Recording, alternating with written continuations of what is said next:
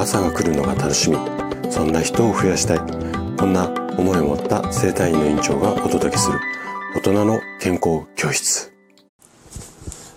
おはようございます。高田です。皆さんどんな朝をお迎えですか？今朝もね元気で心地よい。そんな朝だったら嬉しいです。さて毎週土曜日はね本の紹介をしています。でえっ、ー、と今日紹介したい本がマスクを外す日のために。こんなタイトルの本になります。でえっ、とちょっとねあの本の紹介をする前に先にあのお知らせをさせてください、えー、今月からねメンバーシップをスタートして毎週土曜日の朝10時にメンバーさん向けの配信というのをさせていただいてます。で、えっと、今日の10時に配信する内容が健康診断の結果がオール A なんだけれども、でも、うん、体調が優れない。例えば疲れが取れづらいだとか、うん、なんか頭痛がするとか、えー、腰痛があるとか。これにはね、実は原因がありましたよと。で、その原因、何なのか。で、その原因を突き止める方法。このあたりをね、詳しくこう30分ぐらいかけてお話をしていきますので、ぜひね、興味がある方はご参加していただけると嬉しいです。じゃあね、早速ここから本の紹介にしていきます。で、このね、マスクを外す日のために、この、こちらの本なんですが、著者が、えっ、ー、と、和田秀樹先生になります。もうね、私のラジオではおなじみの、まあ、精神科のお医者さんですね。で、数ある和田先生の著書の中でも、今日はちょっとね、こう変わったスタイル、そしてセンセーショナルなタイトルのこちらの本を紹介していきたいなというふうに思います。で、この本で和田先生が主張されている内容、それがね、私も、まあ、微力ながら医療人の端くれとして毎日のように患者さんの不調と向き合っていて、まあ、同じようなこの著書の中に書かれているのと同じような考え方を持っています。で、マスクに関しては、まあ、いろいろな考え方があるので、えー、まあね、どれが正解と決めるのは難しいんですが、これから先の未来のためにも、ぜひね、あの、手に取って読んでいただきたい一冊だなと思って、今回紹介させていただきます。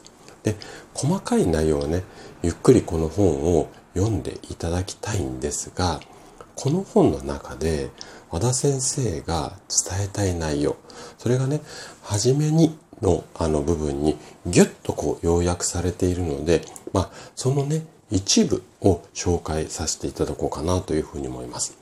で、こんな内容が書かれています。皆さんもうすうす感じておられるのではないでしょうか。そろそろマスクを外しても大丈夫ではないのかと。今、コロナウイルスは確実に弱毒化の道を進んでいます。そしてワクチンはほぼ上限まで普及しました。で、この後続くんですが、ちょっとね、省略をさせていただいて、で、途中省略してその後なんですが、えー、マスクをかけると二酸化炭素を多く含んだ自分の呼気、呼吸ですよね。自分の吐いた息をまたこう吸い込むため、普段に比べて酸欠気味になります。すると脳の働きが鈍くなり、思考力や感情の状態を悪化させます。循環器系にもよくありません。うん。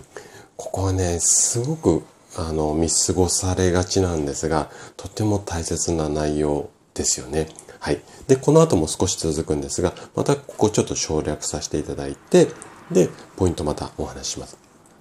で、以前、この国ではマスクに象徴される自粛生活が続いています。以前っていうか、以前ですね。あの、今でもってことです。で、この自粛生活は私たちから実に多くのものを奪い取ります。